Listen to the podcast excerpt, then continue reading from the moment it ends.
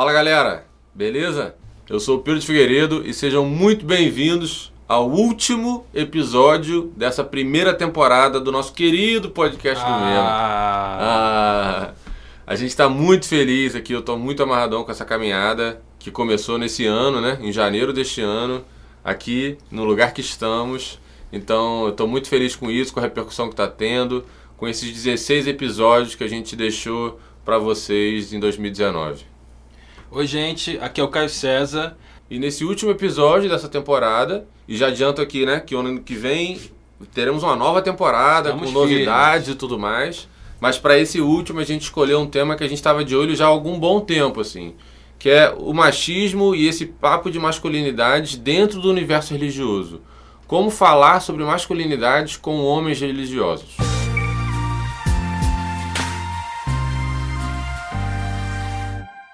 A gente tem a honra enorme de receber nesse episódio dois pastores que ambos também são professores de história e sociologia. Coincidência ou destino, né? Aí é cada, a crença de cada um que vai dizer. Mas bom, são eles aqui o pastor Paulo César, que além de professor, também é pai do Caio César, É isso aí. e o pastor Henrique Vieira, que além dos predicados também já ditos, é ator, poeta, um artista, né? É, bom, muito obrigado pela presença de vocês. De fato é uma honra estar recebendo vocês aqui. Bom dia, eu sou o pastor Paulo Cerqueira, sou pastor da Igreja do Nazareno em Éden e estou pastoreando já há uns 20 anos. né, e dentro desse momento, desse tempo, eh, não só tenho trabalhado na, na conversão das almas para Cristo Jesus, como também tenho trabalhado muito para mudar a minha sociedade. Sou líder social no bairro Paiol, trabalho com projetos, né? Tenho- estou dirigindo agora nesse momento o projeto Sou Mais, Onde que é um o Paiol? projeto. Desculpa. É. Paiol fica em Nilópolis, Em Nilópolis. né, no município de Nilópolis. Baixada e- Fluminense do, do, do Rio, Rio de de Janeiro. Janeiro. Isso, Baixada Fluminense do Rio de Janeiro. E nós estamos lá com um projeto Sou Mais, que é o projeto pré-vestibular, e que nós temos o prazer de, de dizer que Deus tem sido extremamente generoso com a gente, colocando um monte de meninos e meninas na faculdade. Isso pra gente é muito bacana. Boa. É, olá, gente. Eu sou Henrique Vieira, sou pastor da Igreja Batista do Caminho. É uma igreja, na verdade, itinerante. A gente faz um revezamento entre Rio de Janeiro e Niterói. A gente tem um pré-vestibular comunitário que funciona perto do Morro da Providência, o pré-vestibular Marielle Franco, que é o nosso braço social de intervenção na sociedade. Eu também sou ator. Acabei agora a temporada da peça O Amor como Revolução, inspirada no livro O Amor como Revolução, mas a boa notícia é que acho que deu certo, então ano que vem vai continuar no Rio, vai viajar o Brasil inteiro.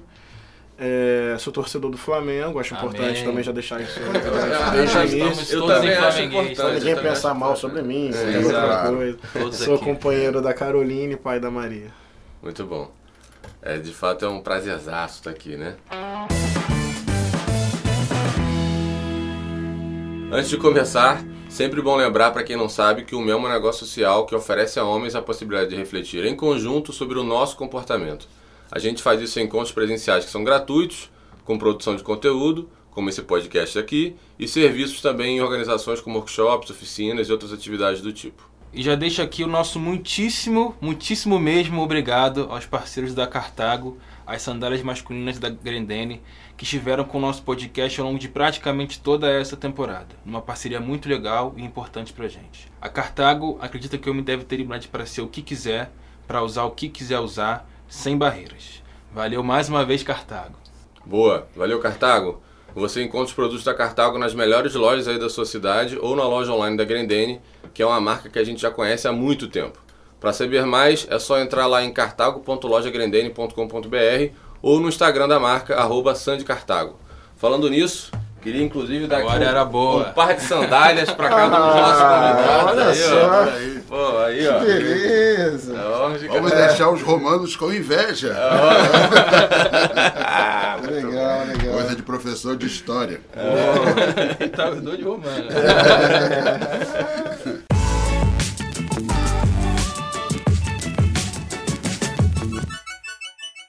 Aí, para começar a nossa conversa, é, eu queria, antes da gente entrar nessas questões né, de, de vocês serem pastores de fato e tudo mais, é, eu queria ouvir de vocês enquanto homens, primeiro, né, enquanto cidadãos comuns, assim.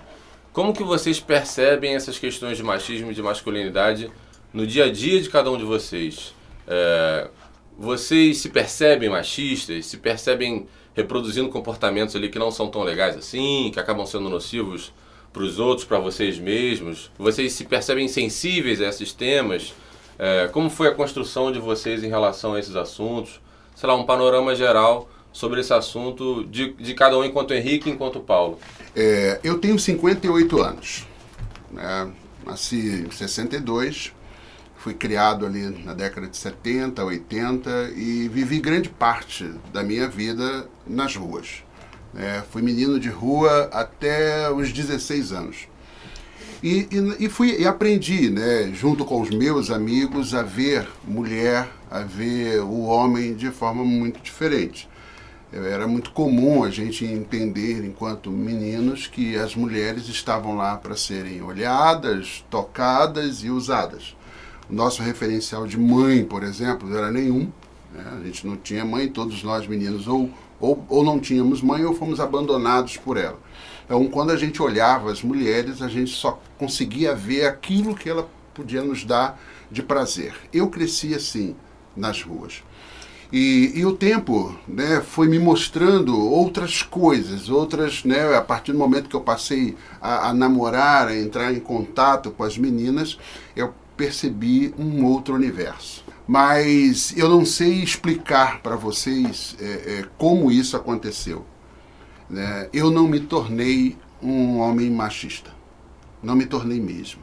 E posso dizer isso com muita certeza, porque há algum tempo, tem uma coisa de um mês, eu fiz um trabalho na sala de aula com os meus alunos e estávamos falando justamente sobre machismo. E um aluno virou para mim e falou assim: professor, Talvez o senhor diga que não é porque o senhor está aí com esse seu discurso tentando melhorar o nosso comportamento e o senhor não vai se autoafirmar como machista.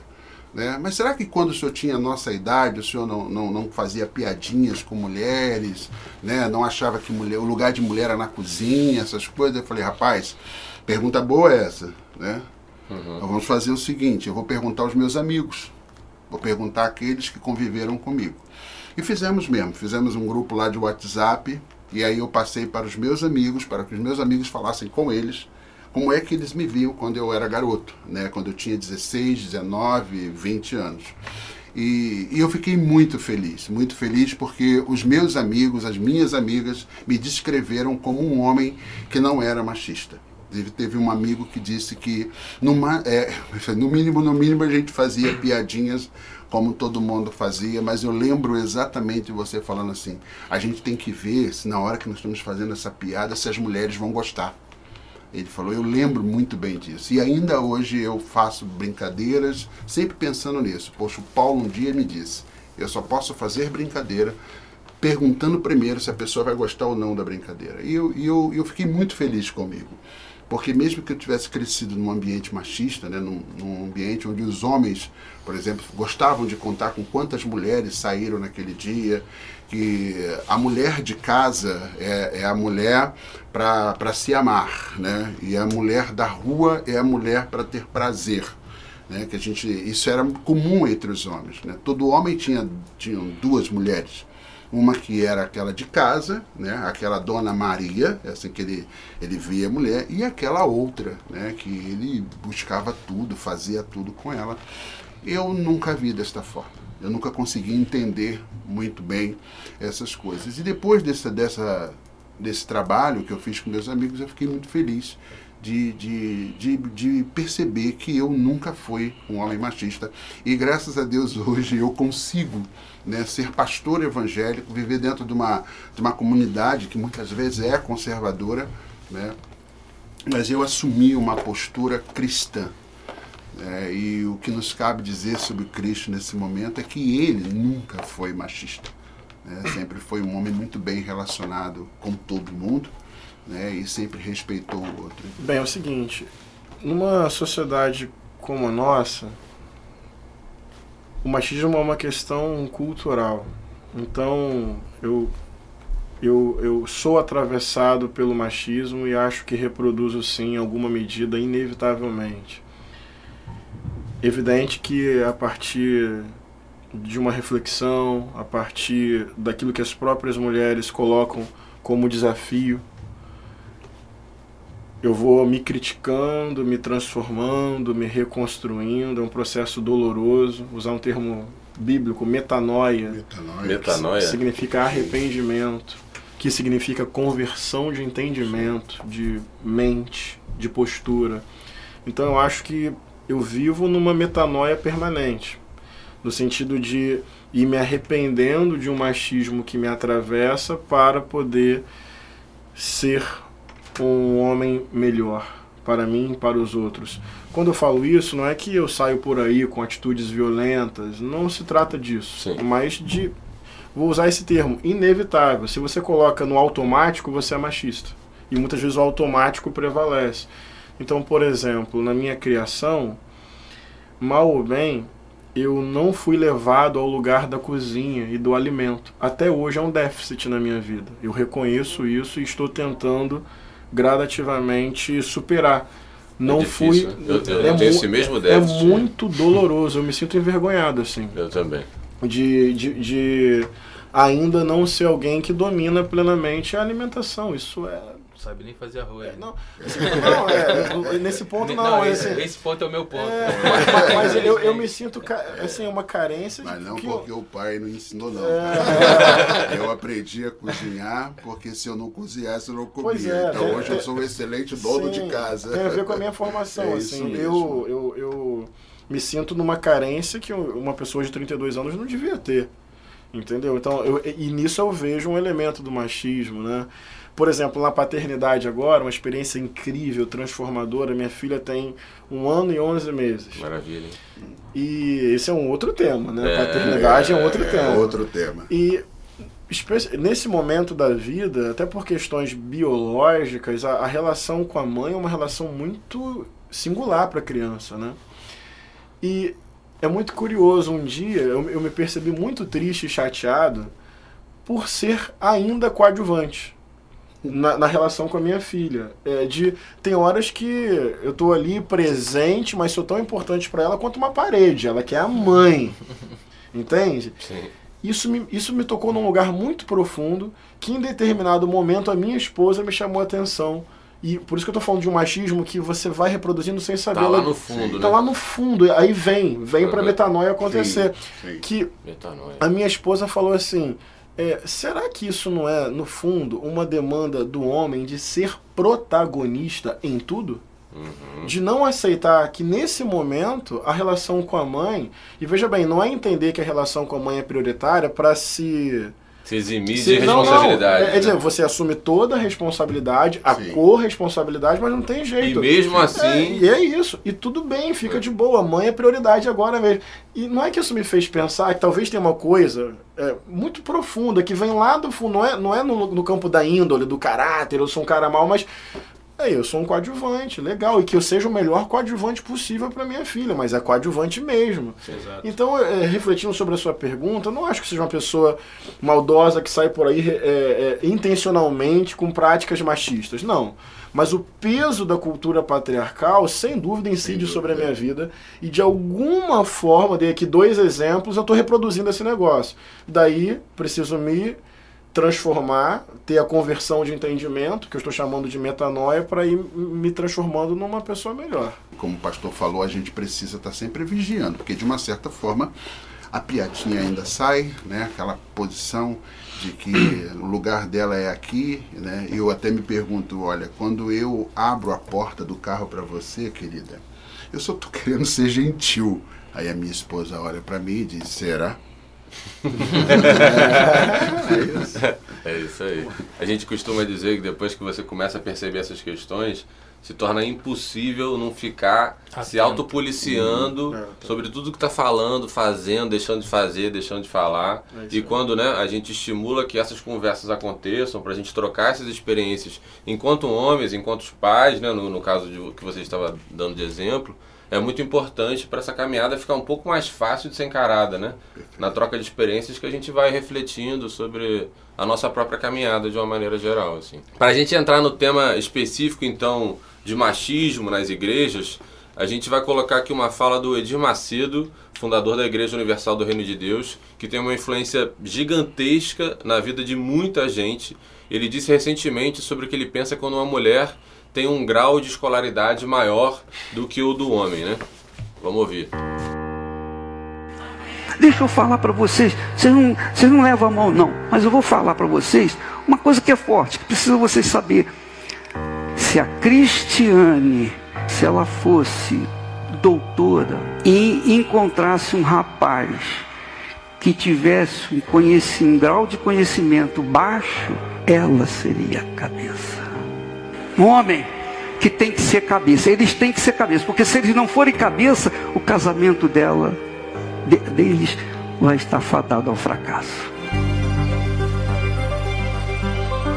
Bom, e além desse discurso né, que a gente acabou de ouvir, do Edir Macedo, eu, é, enquanto leigo, eu estava contando para vocês aqui antes da gente começar, né, eu fui criado, no, fui construído numa escola católica, então fui batizado, tive primeira Eucaristia e ontem inclusive estava no batizado de uma priminha minha nesta igreja que eu fui que eu tive a minha primeira Eucaristia e há muitos anos eu não estava lá, foi né, um, até um reencontro que Com me Deus. deixou ali fora do eixo, de uma certa forma. Foi bem interessante estar naquela igreja de novo, no Santuário das Almas, em Niterói. Niterói, é, Santuário das Almas. É, mas bom, eu me, ainda me entendo leigo porque eu não sou um cristão atuante, assim, né? Eu me formei nesse colégio católico, mas é, não continuei dentro da igreja de nenhuma forma, então ainda me percebo leigo, assim.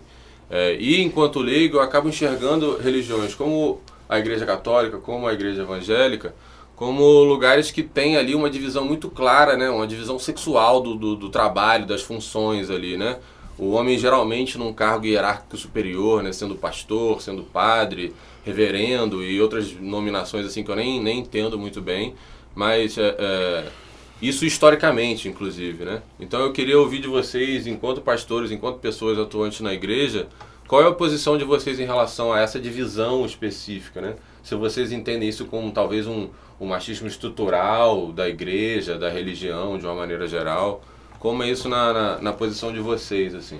É, a gente entende e a gente precisa entender que todas as religiões, né, como o cristianismo, o judaísmo, o islamismo, né, essas religiões de, de origem abrâmica, a gente pode falar bem delas. Né? Elas são, são religiões que os seus textos têm dois mil anos, né? têm três mil anos, e eles refletem a sua cultura. Né? A gente entende uma inspiração divina né, nos homens que escreveram, e essa inspiração divina, ela ela, ela protege ou ela permite que esse homem inspirado por Deus coloque ali na Bíblia as suas questões emocionais, culturais, intelectuais.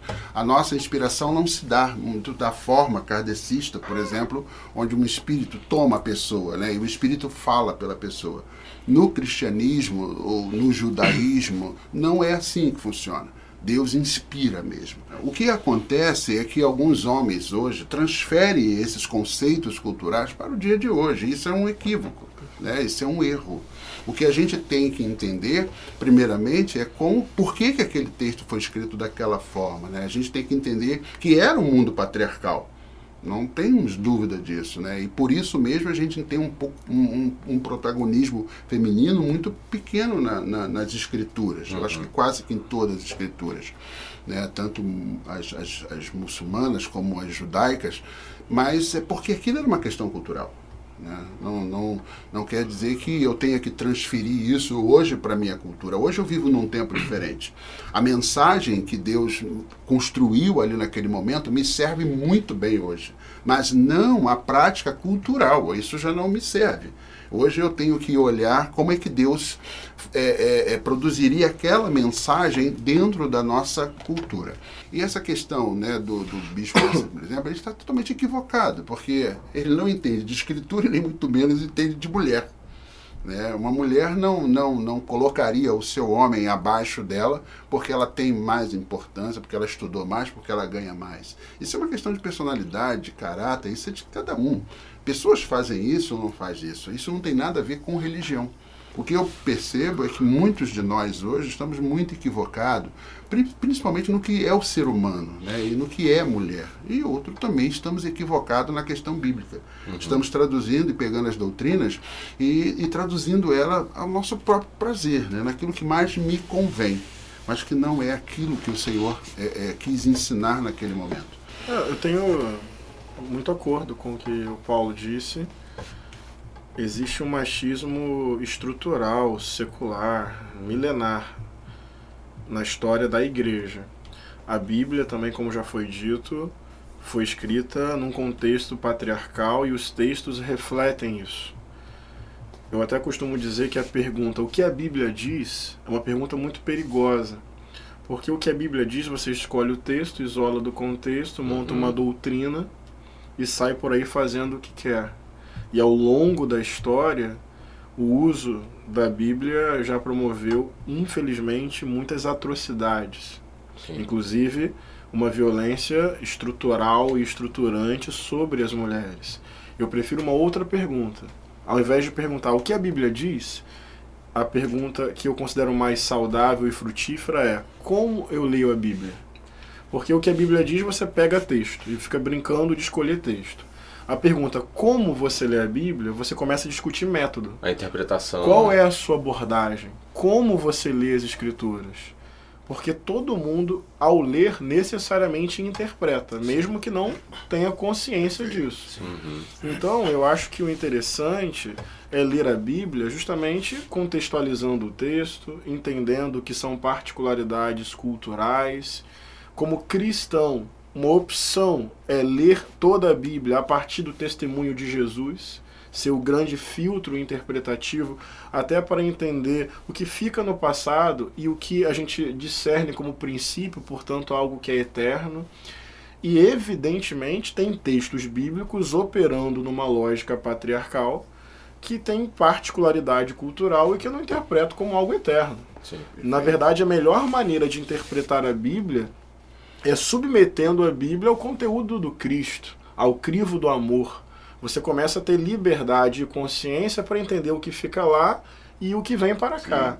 Só que historicamente a igreja é atravessada epistemologicamente, ou seja, a própria forma de ler a Bíblia, a nossa lente de interpretação é machista. Uhum. Então, o texto é patriarcal e a interpretação é machista. Também. Então, as vozes femininas distoantes, inquietantes, transformadoras da Bíblia não aparecem para nós, porque nossa mente sequer consegue perceber. Então, na minha igreja, as mulheres estão se auto-organizando numa perspectiva feminista, da teologia feminista, e o que aparece de texto bíblico que eu nunca tinha percebido que tem a ver com a interpretação delas, com o acúmulo delas, um outro olhar que eu nunca tive, até para perceber as violências. Então você lê textos bíblicos que relatam grandes casos de violência que quando eu era criança era só mais uma historinha. Uhum. Como é que eu não entendi que essa historinha denuncia uma violência?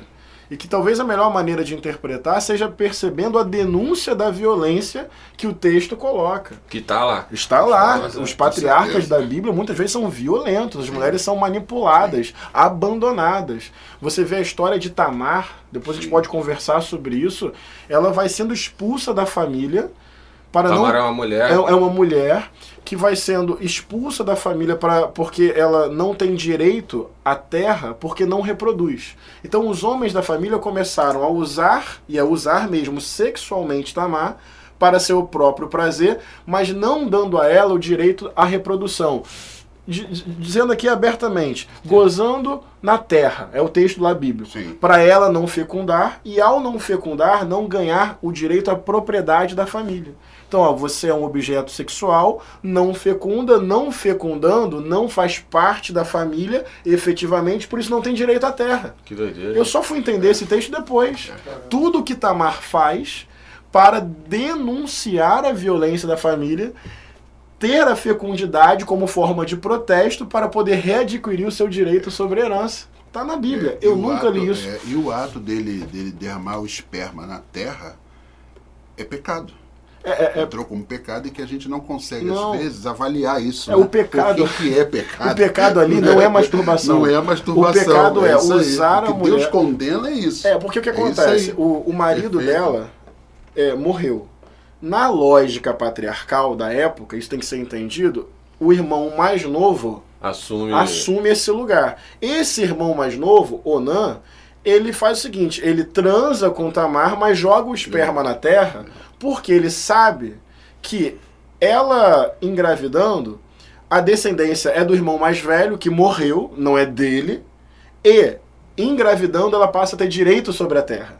Então ele passa a gozar na terra para usufruir sexualmente dela, não dando a ela a descendência que seria do irmão e não dando a ela o direito sobre a terra e a herança da família. E depois a história se descortina de como Tamar driblou totalmente a lógica patriarcal dessa família para engravidar sim e dizer: agora, grávida, vocês não podem mais negar o meu direito. Provou. Está na Bíblia. Está na Bíblia. Só que a minha lente nunca percebeu Sim, isso, sim. até que as mulheres dissessem: o melhor dessa história é Tamar. Tudo que essa mulher fez, e detalhe, quando você vai para Mateus, na genealogia do Cristo, está essa Ela mulher. está lá. Ela está como parte que a comunidade de Mateus quis dizer que Jesus tem a ver genealogicamente com a história dessa mulher. Então, tudo isso para dizer que o peso do machismo nas igrejas é muito estrutural.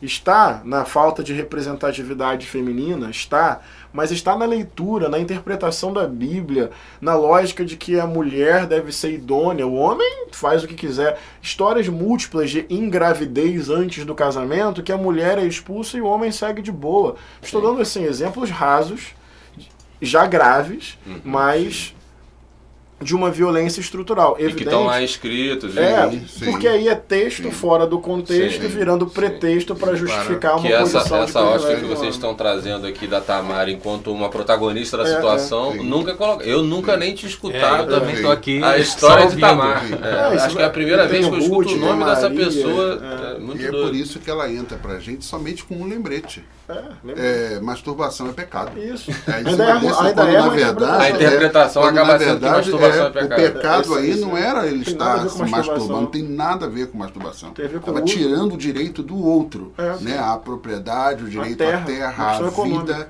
É isso que o texto diz. Mas os pastores, alguns pastores, Sim, né, interpretam isso como, olha, se você eh, se masturbar, você está em pecado. Aí vai lá nesse texto e mostra isso aí. É, é, é um exemplo, bo- entre É. aspas, bobo de que, do que é uma leitura equivocada, da Equivocada. Bíblia. Porque por trás dessa brincadeira, entre aspas, brincadeira aqui, tem muita dor. Pô, Ah, com Corpos certeza, reprimidos, adolescentes se, Sim. se penitenciando porque, Sim, se, porque masturbaram, se masturbaram. mulheres que nunca tiveram acesso à rebeldia de Tamar e tudo que isso traz como o vento de Deus na história. É muito triste isso, na E, e ocultar isso, fico perguntando se isso não seria o tal do fundamentalismo religioso, Sim, sabe? Assim, tipo, se, vamos dizer, a gente trouxe o Edir Macedo colocando uma perspectiva totalmente oposta ao que vocês estão colocando aqui. Sim. E assim, é, eu infelizmente conheci vocês muito depois de conhecer o Edir Macedo. É, e eu Ele tem- acredito ele tem que. uma rede de televisão, né? É, É, isso facilita um pouco. Eu né? tenho um- uma página no Instagram, cara. Se quiser seguir lá. Exatamente. E aí, e aí que vem a pergunta, assim, é, é, é, sei lá, não é nem pergunta, é só um- uma consternação minha aqui de como que um cara desse é, é, talvez seja o mais popular, junto com alguns outros nomes ali, É. dentro da igreja evangélica. Triste. É isso, dono de uma emissora de televisão e tudo mais. Milionário, sei lá o É, quê. é, que acaba convencendo muitas pessoas de que a interpretação correta da Bíblia é essa, assim, né? Então, Perfeito. como, como chegar nesse lugar, né? Como fazer tamar dessa história que vocês estão colocando ser mais, sei lá, né? Não sei nem se eu tô sabendo me colocar aqui. Não, É, porque é isso, né? O fato dele ser o mais famoso é porque ele surfa no- numa onda que a maioria do- do- dos homens acham, acham certa, né? É sobre, é sobre É a manutenção, ele faz a manutenção do, do que tá dado, né? E nós não estamos sozinhos. Existem Sim, muitos pastores que têm interpretação correta da palavra de Deus. Fala o nome sabe, de alguns, Por Paulo. exemplo, eu vou falar para você do pastor Henrique Vieira, Henrique Vieira pastor Ed René, pastor Marcelo Mariano, pastor Celso, né, pastor Demilson, poxa, esses homens são fantásticos nisso. Esses homens não estão na mídia, com exceção do, do, do Ed estão? René. Não, o Ed René está. O Ed René. E o fantástico, né? O pastor Antônio Carlos também. Esse está na mídia. Né? É um homem fantástico e também entende a Bíblia dessa forma. Sim. É porque a gente, as pessoas gostam muito de, de, de escândalos, né? E aí eles também se posicionam de um lado e colocam o resto da sociedade do outro, e a sociedade só quer ouvir esses homens como o Edir Macedo, Silas Malafaia, né, Marcos Feliciano, mas esses homens são uma minoria neste universo de, de, de pastores que trabalham é, de forma correta, porque interpretam a Bíblia, buscam interpretar a Bíblia de forma correta e aplicam isso dentro da sua comunidade. É, tem muitos né? pastores e pastoras no dia a dia da vida da sociedade fazendo um trabalho sério, honesto, comprometido com o evangelho. O evangelho. Agora, é, as ideias dominantes, de fato, são ideias conservadoras, uhum. fundamentalistas. Isso tem a ver com tantos fatores. Um deles, inclusive, objetivo é o fator econômico. Uhum. Né? É, são impérios econômicos que têm um espaço, no mínimo, estranho nos grandes meios de comunicação. Na minha opinião, não deveria ter, do ponto de vista de um Estado laico, de uma pluralidade religiosa presente no Brasil. Acho antiético você ter apenas uma expressão religiosa representada em meios de comunicação que são concessões públicas. Sim, sim, sim. É, mas é uma cadeia. Você tem poder econômico, você tem espaço na grande mídia. Tendo espaço na grande mídia, você reverbera a sua fala para milhões de pessoas. Isso vira um ciclo de reprodução de um conteúdo dominante que insiste em nos colocar como algo que quase não existe. Né? Mas eu sempre costumo dizer, existe uma tradição cristã protestante que é muito bonita, que é comprometida com a vida, com a dignidade humana, com a democracia, pastores e pastoras, teólogos e teólogas.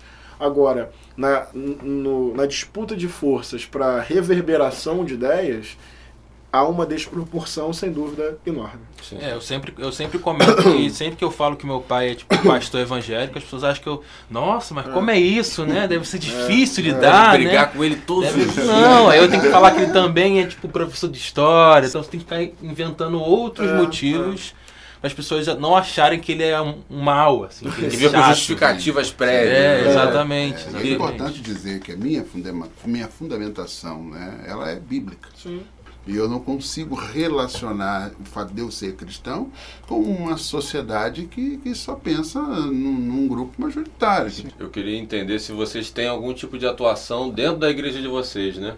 Como que vocês olham para essas questões de masculinidades, enquanto agora eu perguntei antes como, como Indivíduo, indivíduos, né? né? Enquanto pastores, né? enquanto representantes ali de uma igreja, de uma organização religiosa, como que vocês é, é, direcionam, endereçam essas questões de masculinidades, né? De, do envolvimento do, dos homens nessas questões de gênero? A minha igreja, primeiro a gente parte de um reconhecimento que somos atravessados pelo machismo. Isso está na nossa história e precisa ser reconhecido para ser coletivamente superado.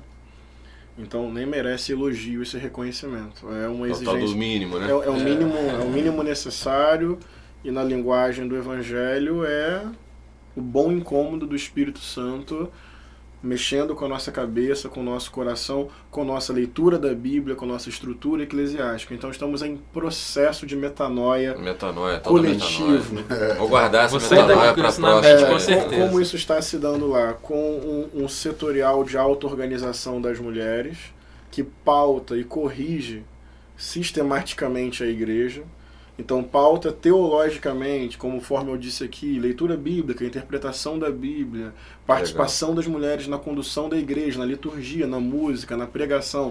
Tudo isso em processo de conserto e reparação, porque são séculos de um machismo predominante. Então, eu estou falando aqui não em termos de estamos prontos, uhum. mas em termos de estamos cientes e a partir do acúmulo das mulheres estamos corrigindo as estruturas da igreja.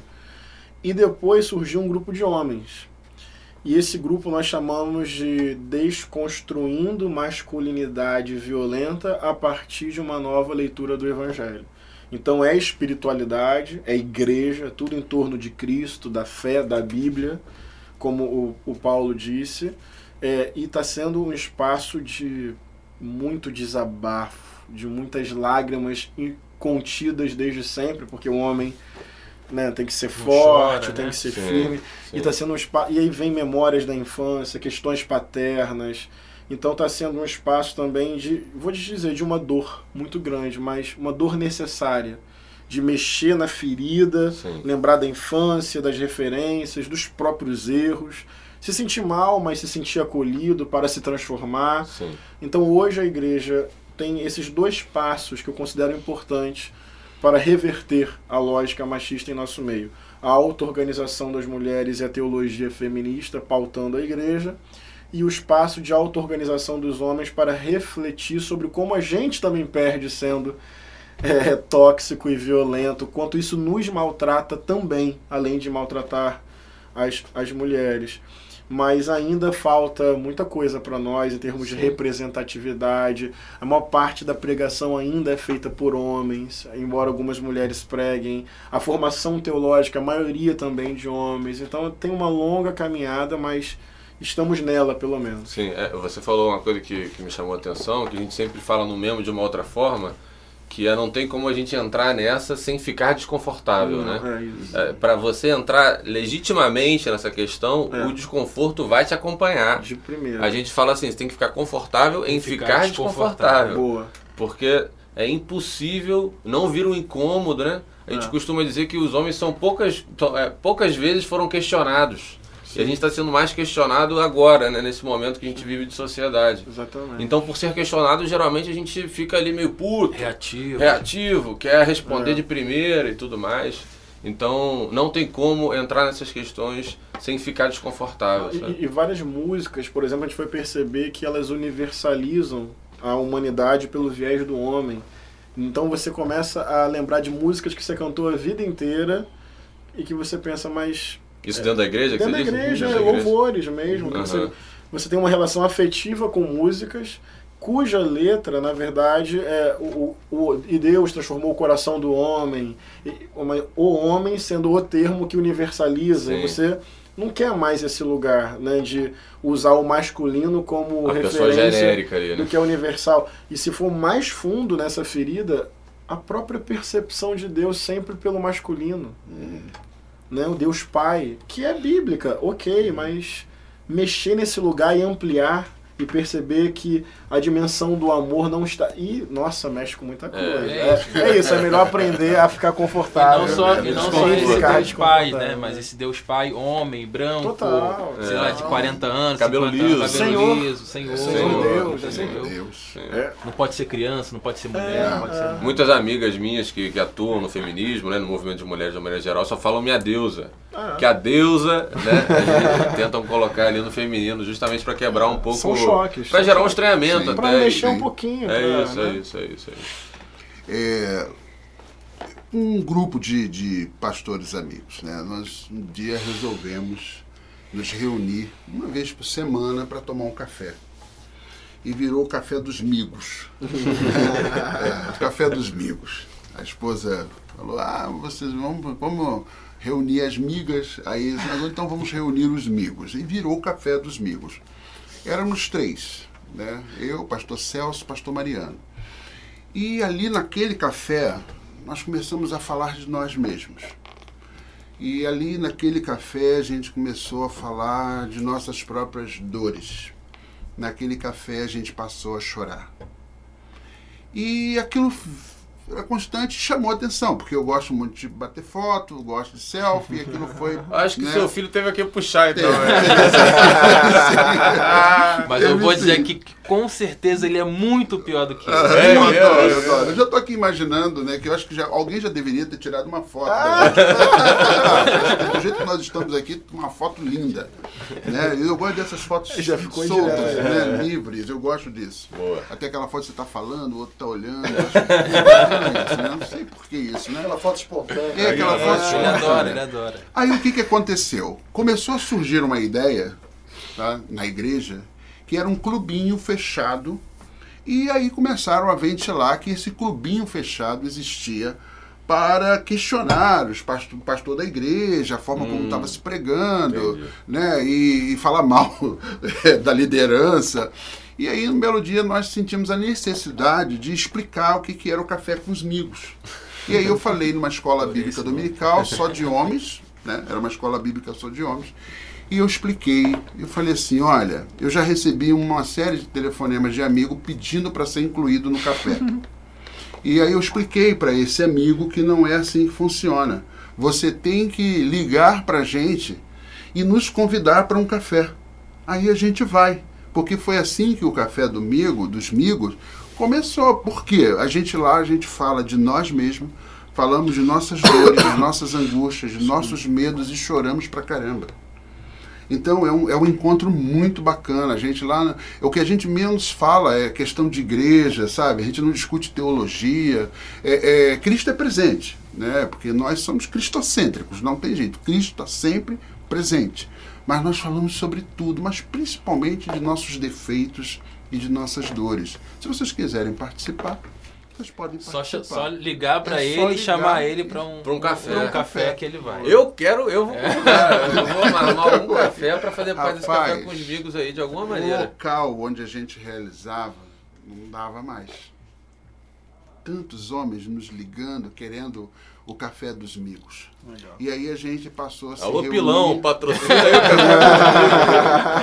café Beleza. Tá ouvindo aí, Pilão? Eu só tomo esse. Aí, aí, o que que aconteceu? Nós precisamos, saímos daquele lugar e aí fomos para casa de um, de, um, de, um, de um amigo, de um pastor, e lá a gente passou a realizar esses encontros. E aí a gente percebeu o tamanho né, dessa necessidade, dessa urgência de se falar, de se trabalhar o, o próprio homem. E o homem pastor, né? o homem reverendo, o homem que dirige igreja de, de mil, duas mil, quatro mil pessoas. Jesus nos ensina a confessar os pecados para o outro né, com uma, na intenção de sermos curados. Uhum. E nós estávamos fazendo isso, confessando os nossos pecados para os nossos amigos e nós estávamos sendo curados. Então isso muito tem bom. sido muito bom para mim e cresceu para caramba. Né? Hoje o grupo dos amigos né, comporta às vezes 50, 60 homens e, e todos falam de forma muito aberta, ninguém tem medo, porque nós pastores temos essa dificuldade né, de, de falarmos com qualquer pessoa porque a gente entende que ela nos olha de uma forma diferente. A gente está num patamar daquele que sabe tudo.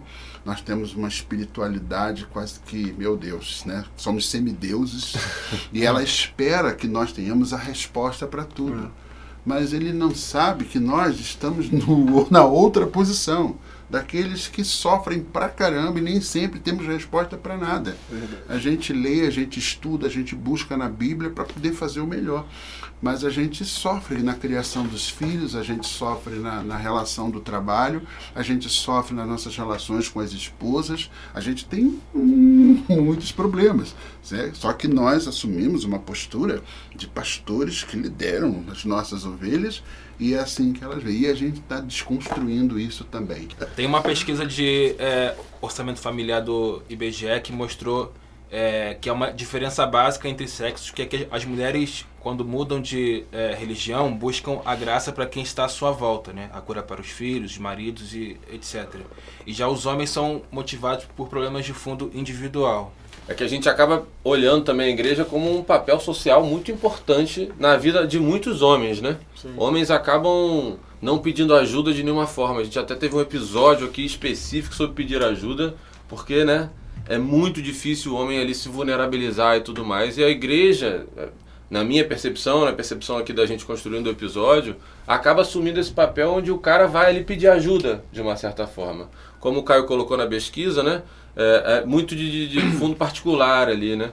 Então, é, é, acrescentando o que o Caio já colocou, como que vocês também entendem a igreja nesse papel do apoio da saúde mental, né? Da saúde psicológica de muitos desses homens que às vezes só contam com esse apoio, né?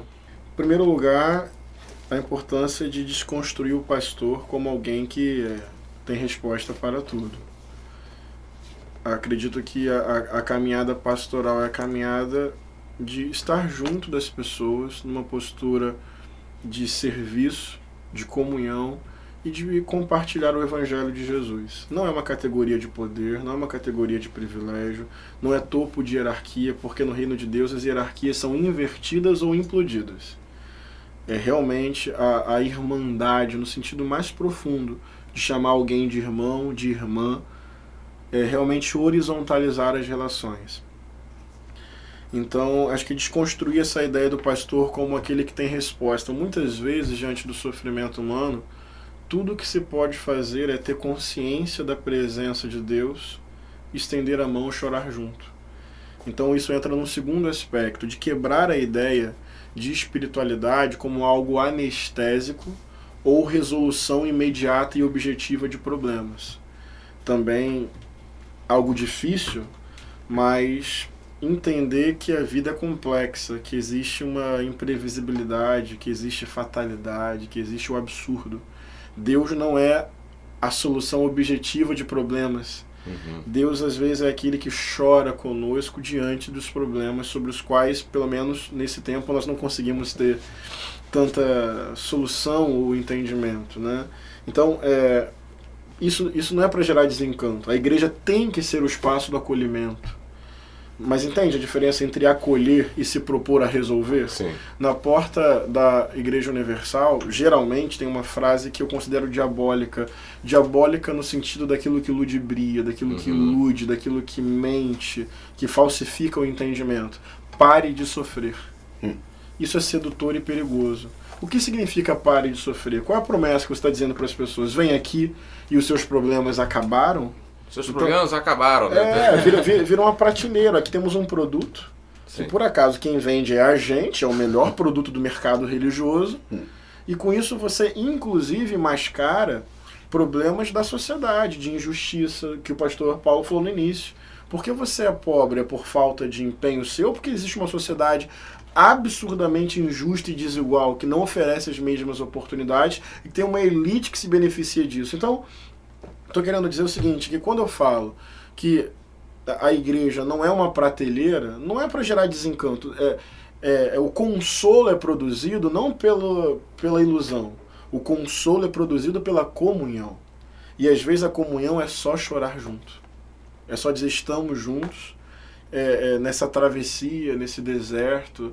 É, mas não é, não é que a gente tem aqui no culto de quarta-feira uma bênção do carro, do carro. Ou, e na quinta a bênção da casa própria. E na sexta. Isso eu acho que é, é, é, é transformar a espiritualidade numa prateleira mercadológica, manipulando para atender é, numa espécie de fast food que fala? É religioso. Uhum. Não. Eu acho que, é, além de, sem, sem querer te cortar muito, além disso, existe que eu vejo uma, uma questão de, de culpa também. Porque ao mesmo tempo que eles colocam uhum. essas questões, tipo assim, eu vou te dar tudo que você quer, se você não, não, não tem isso, é porque você que não teve fé. É isso. É porque você é, é que não orou. É, você que, não, que, não, que, não, que não se esforçou. É, então isso. gera uma culpa também Sim. muito assim, nesse, nesse sentido. É, e, e, sobre especificamente a questão do homem, daí vai depender do ambiente dessa igreja. Né, se é construído como na perspectiva do café dos amigos, né, dos amigos, que eu tô aqui, tô aqui pensando em fazer a minha versão, tá? Vinho, vinho dos amigos. É isso aí. Bom Enfim, também. É, Me chama. É, ok. É, mas que aí é uma perspectiva, perspectiva tão boa, né? de chegar, de falar da própria dor. Mas eu vou dizer, dependendo do ambiente da igreja, eu diria que é um espaço de adoecimento. Sim. Do homem dizer, eu sou o cabeça, eu sou o chefe, eu sou né?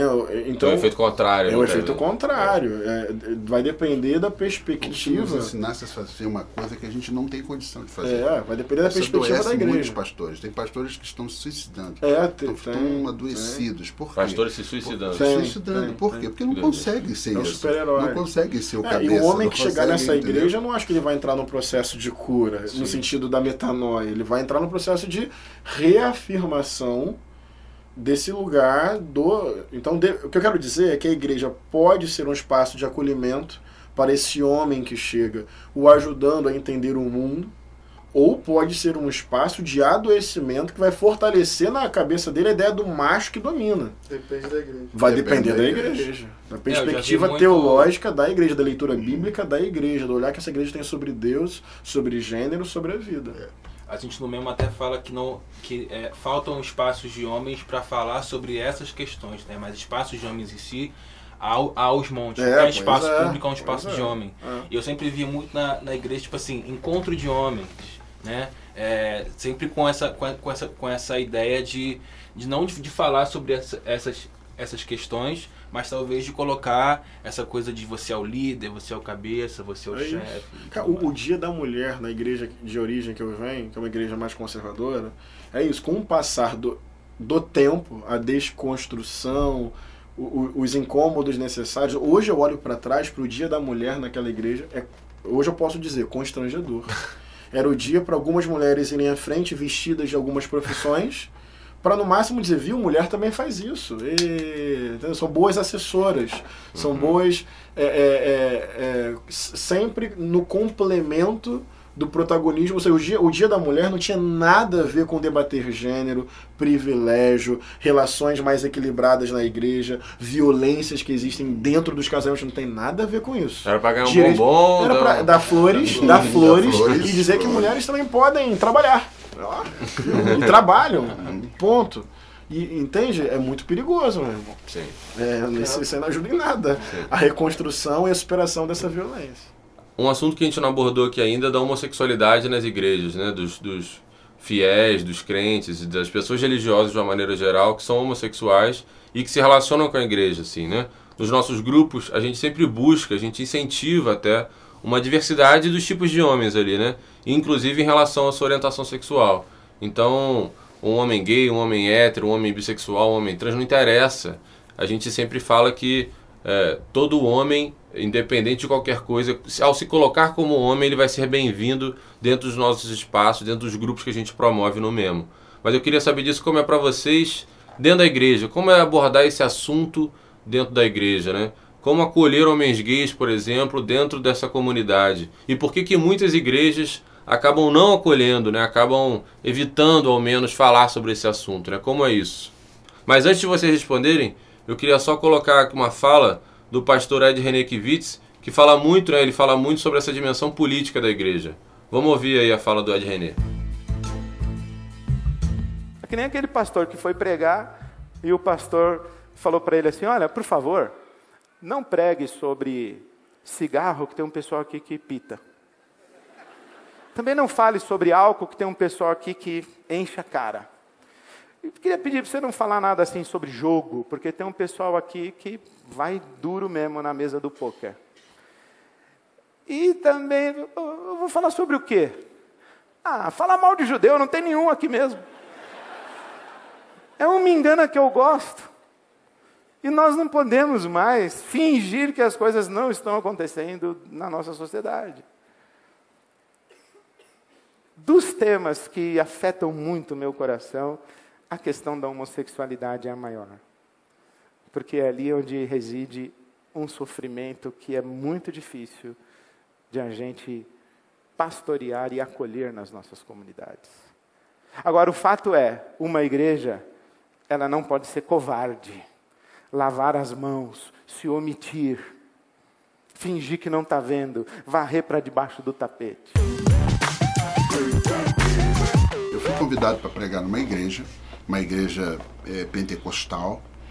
E aí, e aí, quando a gente fala aqui de igrejas pentecostais, nós estamos falando de igrejas normalmente são mais conservadoras, né? Porque tem uma, uma relação diferenciada com o Espírito Santo.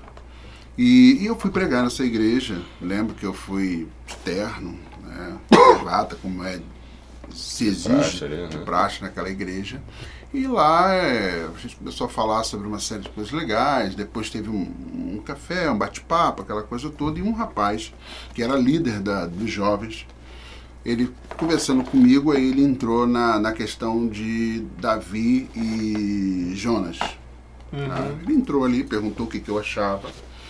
Qual é, né? qual é a questão É, de Davi A questão Jonas? de Davi e Jonas é que tem uma, uma frase que, que, que diz que Jonatas amava Davi, né?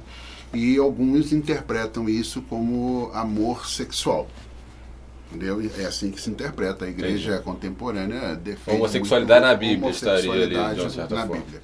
E aí ele perguntou o que, eu achava. Então declarou amor para o outro homem, mostrando o, o, o grau de, de, de, relacionamento, de amizade que eles têm. É a única coisa que eu posso dizer. Eu não tenho como é, descrever né, quais uhum. eram as preferências de Davi, além das mulheres, porque as mulheres foram inúmeras. Né? Aí ele virou, e o senhor? que, que o senhor acha sobre essa questão da homossexualidade? Aí eu falei para ele assim, rapaz, é uma coisa que eu venho pensando e muito, porque eu não entendo muito, né? Eu entendo muito. Eu ainda brinquei com ele, né? Eu, não, eu falava homossexualismo. E agora eu aprendi que eu não posso mais falar isso. Eu tenho que falar homossexualidade. estou aprendendo. E eu fui um daquelas pessoas que fiz um monte de piada. Eu adorava Costinha. Ainda mais quando ele falava, ah, um dia, uma bichinha, eu morria de rir. E hoje isso já está me constrangendo. Eu fico constrangido. É a tal quando... da metanoia. É né? a tal da metanoia. Constrangido quando alguém faz piada com, com homossexuais. Aí eu falei para ele, mas por que, que você está me perguntando? Ele disse, eu posso falar com o senhor depois? Disse, Pode. Aí ele entrou em contato comigo e relatou que ele era, ele é um homossexual. E ele estava na igreja. E ele estava na igreja porque ele é um homossexual que adora Deus. Ele é, né, e ele é cristão. Ele é apaixonado por Jesus e gosta dessa relação com Jesus, dessa relação espiritual. Ele gosta de, de, de, estar na igreja, ele gosta de louvar, ele gosta das pregações, ele gosta desse universo religioso. Mas ele tem uma grande dificuldade porque ele entende que ele está pecando né? Ele é um pecador e aí e ele sofre muito por isso. E aí ele começou a falar, né, dos seus sofrimentos e eu chorei com ele, porque eu fiquei me imaginando eu hétero sem poder amar alguém, sem poder amar, por exemplo, a minha esposa Viviane, né? Uma pessoa incrível. Viviane, eu te amo, tá, mozinho? Ela é incrível mesmo. Viviane também te amo. e eu fiquei me imaginando, sabe? Eu me sendo privado por alguém de ter relações sexuais com a minha esposa, de, de, de amá-la, de andar com ela, de andar de mãos dadas. Aquilo tudo me incomodou tremendamente. quando eu comecei a pensar que esse rapaz não poderia viver isso com a pessoa que ele amava. E ali foi um, um conflito. Eu confesso que tive que orar muito não é fácil, porque está lá escrito na Bíblia, né, que é pecado essa relação é, de homens. Paulo fala, os homens mudaram seus costumes, isso tudo é muito difícil. Mas eu assumi né, é, um compromisso de ouvir é, é, os homossexuais. Eu assumi esse compromisso eu assumi o compromisso de orar a Deus para que Deus os, os proteja, para que Deus os salve, para que Deus esteja com eles. Eu entendi que o meu pensamento não é o pensamento de Deus. Eu penso muito pequenininho, Deus pensa enorme. E eu pedi muito perdão a Deus porque num determinado momento eu entendi que eu talvez também fosse uma pessoa que provocasse tanta dor tanto sofrimento naquele, naquele rapaz só porque ele escolheu amar outra pessoa. Eu escolhi amar a Viviane, né? E ele escolheu amar outra pessoa. Então, isso me incomoda tremendamente. Ainda é muito difícil tratar isso dentro da igreja, porque nós entendemos biblicamente que a relação entre homens e homens, mulheres com mulheres, é um pecado. A gente leva, é óbvio, isso tudo para uma questão do contexto histórico, cultural, mas ainda é tabu, sabe? Muito difícil. O que eu entendo, o que eu faço é orar a Deus para que Deus salve é, é, essas pessoas, que salve os homossexuais, tá? Que isso esteja e que não seja eu que vou determinar isso, mas que seja Ele que determine isso e que eu hoje me comprometo, né? Já me comprometi a ajudar, sabe, a falar, a conversar e ouvir. Eu não tenho mais o que fazer, eu não posso sabe? Eu não tenho mais, mas eu posso ser o pastor dessas pessoas, eu posso pastoreá-las, eu posso conversar com elas, como nós falamos aqui. São tantas questões, né? Uhum. Não só as questões religiosas, são as questões de relacionamento. Eu tenho alunos, amigos que que me ligam, professor, posso conversar com o senhor? Sim. Pode, o que, que houve? Poxa, eu estou mal, o meu namorado é, é, me traiu. Sabe? E eu, eu tenho que conversar com essa pessoa. É Independente de perguntar, pô, olha só, é, o problema todo é que se você tivesse escolhido uma namorada, estaria mentindo, né? Porque eu sei dos problemas que eu tenho às vezes com a minha esposa e o quanto isso me dói. Então já não posso partir para esse argumento, mas eu posso conversar com essa pessoa. Eu posso falar do amor de Deus, posso falar né, do quanto Jesus deixou para gente aí, para gente aprender a lidar com essas dores, com esse sofrimento e essas perdas e orar a Deus para que Deus pense de forma diferente do que nós nos acostumamos a, a, pensar em relação das nossas interpretações bíblicas. Obrigado Sim. por compartilhar isso com a gente. Legal. É isso mesmo. A, a maior parte das histórias que eu tenho, nesse nível de drama e dor e desespero, não coincidentemente tem a ver com o mesmo tema. Homens se declarando, se percebendo gays ou bissexuais e entrando em pânico. Então já vi pessoas se machucando, pessoas desejando e tentando a morte. Sim. já vi pessoas sendo expulsas de casa ou privadas de alguma coisa dentro de casa, por exemplo, um telefone, por conta disso que eu também identifico como tabu. Então, o, o, as memórias que vêm à minha mente têm muito a ver com isso. Dessa, dessa interdição baseada em dois, três textos bíblicos que a minha comunidade de fé decidiu, dentro de critérios interpretativos, isso foi um processo, uhum. compreender como particularidade histórica, não como essência de Deus. No limite, uma vez a gente se perguntou assim: o que mais importa para Deus? E Deus, na sua grandeza, na sua magnitude, na sua universalidade, na sua atemporalidade, e nós chegamos à conclusão: o amor. Não no sentido barato desse termo, mas uhum. O amor de 1 Coríntios 13, o amor que vem com uma uhum. consistência ética Puxa, profunda. Qual é, qual é o amor no é, é, o amor, é o amor, amor paciente, paciente, o amor que não é arrogante, o amor que não se envaidece, o amor que se inquieta é. diante da injustiça e da maldade. Tudo crê, tudo espera, tudo suporta, tudo sofre. E a gente pensou, bem, duas pessoas manifestam uma pela outra essa decisão de vida. Porque é mais do que sentimento. É sentimento e decisão. Daí Deus olha para essas pessoas e diz: Mas calma aí, são dois homens. Então é abominável. Então este Deus está mais preocupado com o caráter fisiológico desse encontro do que a ética do amor. Do amor. Quando a gente chegou a essa conclusão, disse: Isso não é Deus, isso é um ídolo. Deus que é Deus, certamente, onde o amor com essa consistência se manifesta, muito provavelmente, sendo Deus de verdade, ele aprova.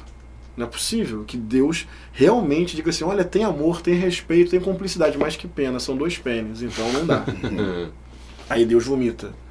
A gente achou, não, não, não pode ser. O caráter aí tem que ser mais profundo. Ah, então aí outra forma de dizer que era pecado é dizer assim, então, então homossexuais não amam. Porque aí dá para uhum. fechar o raciocínio. Uhum. Também não dá para afirmar isso. Sim. Então nós chegamos à afirmação de que todo amor é sagrado.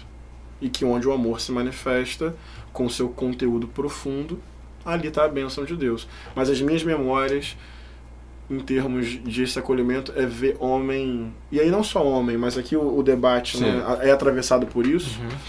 é, desespero pânico tentativa de cura auto é, penitência suicídio expulsão de casa em nome de três textos bíblicos se fosse interpretar literalmente a Bíblia, então tinha que ter muito mais ricofobia do que homofobia. Tem muito, tem, tem, tem muito mais Verdade, texto bíblico interditando acúmulo de riqueza do Sim, que homossexualidade. Então, além disso, tem uma grande Sim. seleção. É quando forem comemorar o nascimento de Jesus, lembrem-se de que foi um menino pobre da periferia que sobreviveu a um genocídio praticado pelo próprio Estado. Só sobreviveu porque foi um refugiado no Egito. Se tivesse um muro construído ali, certamente o menino Jesus teria, teria sido teria executado morrido. pelo Estado a mando do governador. É, é, bom lembrar também que no nascimento de Jesus teve uma celebração interreligiosa, magos do Oriente, possivelmente sacerdotes persas do, zoroatris, do zoro, uhum, zoroastrismo, zoroastrismo, foram lá presentear Jesus. E quando chegaram lá, José e Maria receberam de boa. Não disseram, está repreendido em nome do menino. Né? então, então teve ali uma grande celebração de duas culturas religiosas diferentes. É bom lembrar porque o Natal virou comprar coisas. Eu vou pegar essa é, parte do é. áudio e vou jogar no grupo da família. porque quando for. É, é, esse menino cresceu deu a vida pela humanidade, morreu de amor e por amor, foi vítima do ódio, andou com os pobres e quebrou o preconceito. Então, quando for comemorar o Natal, lembra de comemorar lembra, lembra o compromisso disso, com a vida de Jesus Cristo. Sim, muito bom. Né? E, e quando ele falou em praça pública que a elite religiosa, né, elite política ouviu, disse para ele assim: Ó, oh, como pode esse rapazinho é. falar desta forma? Ele não é o filho do carpinteiro? É. Nós não conhecemos seus irmãos e irmãs de andar aqui da rua. Esse filho de carpinteiro era Jesus. É. Um homem pobre, um homem simples, um homem humilde, mas que tinha um conhecimento de mundo do tamanho sabe, do próprio mundo. Né? Um homem que, que disse: Amai a Deus sobre todas as coisas e ao, e ao próximo, próximo, como, a ti mesmo. E ele ainda disse: Como eu amei, amei vocês. Amei vocês. Ele deu a vida por todos nós. Não deu só por mim, Pastor Paulo Cerqueira, mas deu por você, por você, por você, você, por todos nós. É isso. Feliz Natal, né, galera? Feliz Natal. Feliz Natal. Eu já ganhei meu presente. Obrigado, Cartago. e assim a gente termina essa primeira temporada do nosso querido podcast. Valeu demais, pessoal. Por favor, aproveitem o Natal, compartilhem esse episódio com os amigos e deem também uma olhada nos outros episódios que a gente já gravou ao longo desse ano de 2019. Tem muito material aí. Tem muita troca legal sobre diversos assuntos que são muito importantes para nós, para a gente começar a olhar de uma outra forma e refletir com mais cuidado. Então, por favor, dê uma olhada lá e compartilhem com o máximo de pessoas que vocês acharem que vale. É... Queria agradecer mais uma vez a Cartago, a empresa parceira que está com a gente desde praticamente o início do, do, do, projeto do podcast. E a você, claro, que acompanha o Memo aqui nas nossas redes. Feliz Natal, Boas festas, meus queridos e minhas queridas, até 2020. E aliás, um agradecimento especial aqui a todas as mulheres que ao longo do ano fizeram muita propaganda por aí, pelas internet da vida do nosso podcast. Valeu demais mesmo. E além delas, claro, é, todo mundo que esteve com a gente durante esse ano, é, aqui com a gente no, no, no, estúdio, que mandou áudio, nosso querido Caio Correia aqui editando todos os Cara maravilhoso, episódios. Pô, salvava, ouve, me, me ouve ligando de madrugada, mandando Exatamente. áudio de 4 minutos. Então, muito obrigado de fato a, a todo mundo que se empenhou para estar aqui com a gente e construir esses episódios com, com muito carinho e que para nós é, é, muito incrível contar com a ajuda de, de vocês neste processo. É isso. Um último agradecimento aqui ao Vavá um cara do Rio de Janeiro que mora em São Luís há quase 30 anos. Querido tudo mais. E agradecer a ele ao Camilo, né? Que Também. foi receber o Caio lá no, no aeroporto Pará, de Belém. De Belém. E que, pô, levou a gente no ver o peso, comi um belo filé de filhote ao lado do Camilo. Então, muito obrigado por todo o rolê que você deu com a gente lá. Valeu, Camilo. Te damos graça por esses corações, Senhor Deus, pulsante em fazer a tua obra, Senhor. E olha que falado por eles, eles nem têm ido à igreja, mas têm feito aquilo que o Senhor tem nos ensinado há mais de dois mil anos. Muito obrigado, Senhor, pela vida dele, muito obrigado pela vida do Caio, muito obrigado pela vida, Senhor Deus, do pastor. É, Henrique. Pastor Henrique, muito obrigado. Pedro. Pelo Pedro, muito obrigado. Caio. Pelo Caio. Senhor, seja com todos eles, Senhor e, e, e, que eles possam, Senhor Deus, serem felizes no que estão fazendo e alcançar muitas vidas e essas vidas sejam transformadas. Verdadeira metanoia, transformação.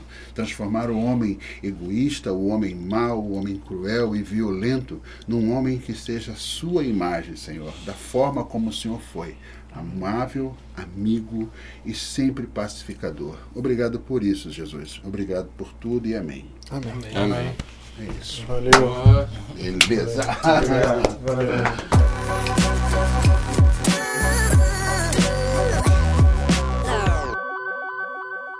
Lembrando sempre que o mesmo existe porque os problemas de gênero são problemas nossos também. Porque já passou da hora da gente assumir a nossa responsabilidade e porque nós, homens, somos os protagonistas da violência contra mulheres, contra minorias e contra nós mesmos. Abração, meus queridos, e até a próxima temporada. Valeu! Ei! Ou!